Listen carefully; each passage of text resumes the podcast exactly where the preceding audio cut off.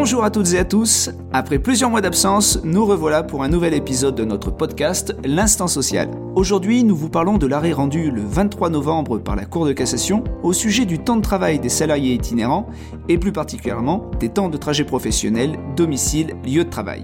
Allez, c'est parti. En matière de durée du travail, il existe bien des situations complexes et en particulier celle du traitement des temps de trajet professionnel des salariés itinérants entre leur domicile et leur premier client et bien entendu leur dernier client et leur domicile. Alors, est-ce que ces temps sont considérés comme du travail effectif et donc payés comme tel, ou à défaut doivent-ils quand même faire l'objet d'une indemnisation, euh, d'une contrepartie?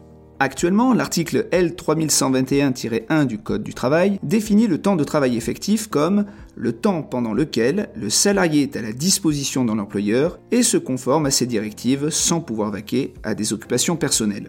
Plus précisément, s'agissant du temps de déplacement professionnel pour se rendre du domicile au lieu d'exécution du contrat de travail, l'article L3121-4 indique expressément que ce temps n'est pas un temps de travail effectif. Toutefois, si ce temps de trajet dépasse le temps normal de trajet entre le domicile et le lieu habituel de travail, il fait l'objet d'une contrepartie financière ou en repos. Les règles posées par le Code du travail sont donc claires et simples, et jusqu'à présent, la Cour de cassation les appliquait sans difficulté, en considérant que les temps de trajet domicile-client des salariés itinérants n'avaient pas à être pris en compte dans la détermination de la durée du travail et, le cas échéant, pour le déclenchement des heures supplémentaires. Eh bien, ces règles viennent d'être bousculées par un arrêt de la Cour de cassation du 23 novembre. Alors de quoi s'agissait-il? Dans cette affaire, un commercial itinérant utilisait le véhicule mis à sa disposition par son employeur pour se rendre chez ses clients. Pendant ses déplacements, il se servait de son téléphone professionnel et du kit main libre pour appeler ou répondre à ses clients, fixer des rendez-vous, contacter le directeur commercial, des techniciens ou des assistantes. Bref, pour faire son travail. On apprend qu'il exerçait ses fonctions de technico-commercial auprès de clients répartis sur sept départements du Grand Ouest, ce qui l'empêchait parfois de regagner son domicile et l'obligeait à dormir à l'hôtel pour poursuivre le lendemain ses visites.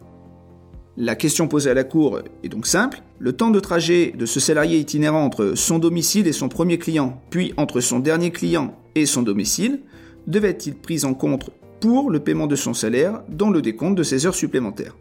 Si la réponse semble simple à la lecture de l'article L3121-4 du Code du travail, la difficulté vient euh, du fait que les dispositions prévues par le droit de l'Union européenne, et en particulier euh, la directive 2003-88 du 4 novembre 2003 concernant certains aspects de l'aménagement du temps de travail, conduisent dans certains cas à une solution différente. Toutefois, dans un arrêt du 30 mai 2018, la Cour de cassation considérait que cette directive n'avait pas lieu de s'appliquer, mais depuis un arrêt du 9 mars 2021, la CJE, la Cour de justice de l'Union européenne, considère au contraire que la directive doit s'appliquer. Elle estime que les notions de temps de travail effectif et de temps de repos, qui figurent dans la directive de 2003, doivent être appliquées conformément à ce texte et de manière uniforme par l'ensemble des États membres, et ce pour assurer son effectivité.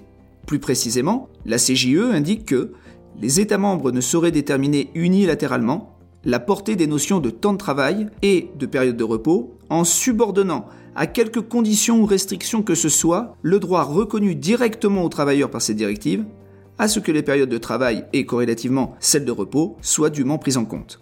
Du coup, la Cour de cassation était dans l'obligation d'interpréter les articles L3121-1 et L3121-4 du Code du travail à la lumière de la directive du 4 novembre 2003.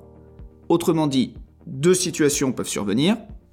Premier cas, si pendant les temps de trajet domicile-client et inversement, le salarié itinérant doit se tenir à la disposition de l'employeur et se conformer à ses directives sans pouvoir vaquer à des occupations personnelles, alors ces temps sont considérés comme du temps de travail effectif et pris en compte notamment dans le décompte des heures supplémentaires réalisées le cas échéant. Cette situation sera caractérisée lorsque, par exemple, le parcours de la tournée commerciale aura été défini par l'employeur. Second cas, si pendant les temps de trajet domicile client et inversement, le salarié itinérant n'est pas obligé de se tenir à la disposition de l'employeur et se conformer à ses directives en pouvant vaquer à des occupations personnelles, alors il n'y aura pas lieu de considérer ces temps comme du temps de travail effectif. Mais attention, si le salarié dépasse le temps normal de trajet entre son domicile et son lieu habituel de travail, alors il pourra quand même bénéficier d'une contrepartie, soit sous forme de repos, soit sous forme financière comme cela est prévu par l'article L3121-4 du Code du travail. Pour terminer, dans cette affaire, le salarié n'avait pas de lieu de travail habituel et son employeur lui demandait d'intervenir avec un véhicule de la société dans le cadre d'un parcours de visite programmé sur un vaste secteur géographique.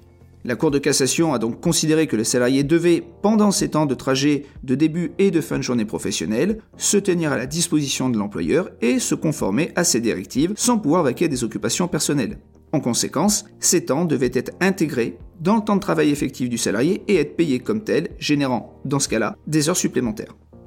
Quelles conséquences doit-on en tirer? Eh bien, je vous conseille d'identifier dès à présent les contraintes auxquelles vos salariés itinérants sont réellement soumis pour déterminer si leur temps de trajet professionnel, domicile, lieu de travail et inversement constitue ou non un temps de travail effectif. À cette occasion, vous serez peut-être également amené à engager une réflexion notamment sur l'organisation et l'exercice de leur activité ainsi que sur leurs conditions de travail. Sachez que nous restons à votre disposition pour analyser les conséquences de cet arrêt sur la situation de votre entreprise et envisager au besoin des actions correctives.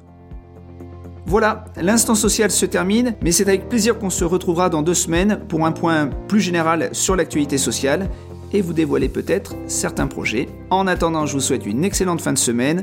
Prenez soin de vous et de vos proches. À très bientôt.